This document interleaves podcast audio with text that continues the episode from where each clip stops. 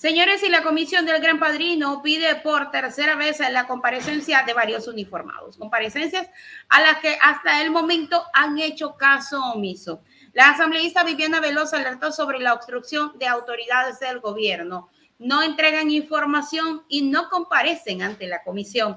La mañana de este miércoles 22 de febrero del 2023 se les envió un nuevo pedido al ministro de Interior, Juan Zapata, que busca que autorice que varios policías comparezcan ante la comisión de la Asamblea que investiga el caso del Gran Padrino.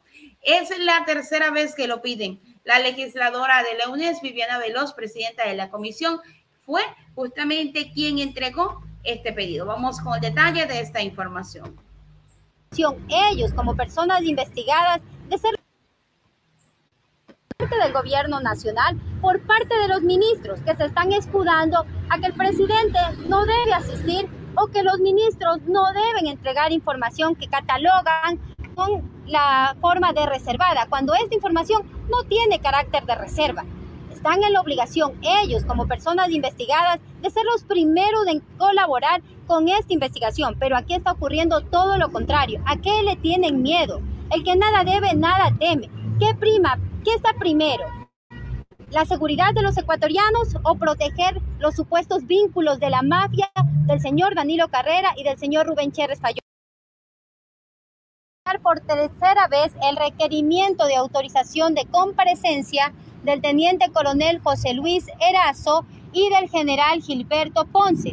El teniente coronel José Luis Erazo es quien elaboró el informe que se archivó de manera misteriosa, el informe que habla sobre vínculos del narcotráfico con la mafia albanesa.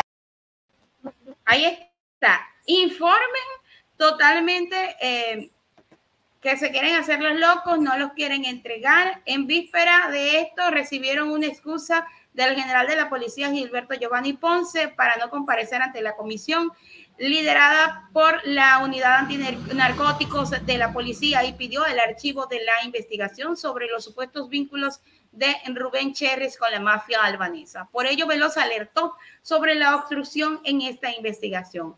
No entregan información, no comparecen. El mismo presidente Guillermo Lazo no acudió a las dos convocatorias, pero la comisión instará en un tercer pedido a comparecencia. También pedirán a la comandancia de la policía la autorización para que permita la comparecencia principalmente de los dos tenientes coroneles, José Luis Erazo, quien encabezó el equipo que investigó a Cherres, y Erazo contó que no había recibido autorización de sus superiores para poder comparecer en este primer llamado, por lo que pidió una nueva fecha. Veremos a ver si en esta nueva fecha él asiste. La comisión acordó insistir en la comparecencia de Guillermo Lazo, quien se excusó en dos ocasiones. La bancada oficialista de Acuerdo Nacional señaló que no existe ninguna obligación legal para que el primer mandatario acuda a estas comparecencias. Sin embargo, el resto de las bancadas han pronunciado a favor de su asistencia. El Pleno Legislativo otorgó 10 días más a la comisión para que realice el informe con las conclusiones y recomendaciones correspondientes. Ahora esperemos a ver si en realidad se va a llevar un, el proceso adecuado en esta comisión y si de verdad, eh, esperando todo, que, que todo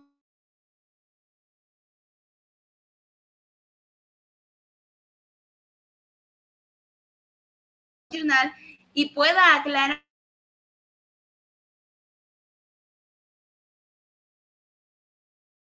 hasta el momento él solamente ha salido dando alocuciones y no se ha dicho nada allí lo grave del asunto. Solamente sale, habla, dice que a él lo están persiguiendo, que a él lo están involucrando, que dentro de su gobierno no existe absolutamente nadie con vínculos de corrupción y las pruebas han dicho todo lo contrario. Por eso esta comisión del Gran Padrino pide por tercera vez la comparecencia no solamente del presidente de la República, de Guillermo Lazo, sino también de varios uniformados que tendrían que ver, que podrían estar vinculados a este caso y que hasta el momento no han hecho más que evadir. Ya uno dijo que él no fue, sencillamente por el hecho de que no le llegó la notificación a tiempo, otra persona recibió la notificación, pero excusas van excusas vienen y el pueblo ecuatoriano sigue esperando respuestas.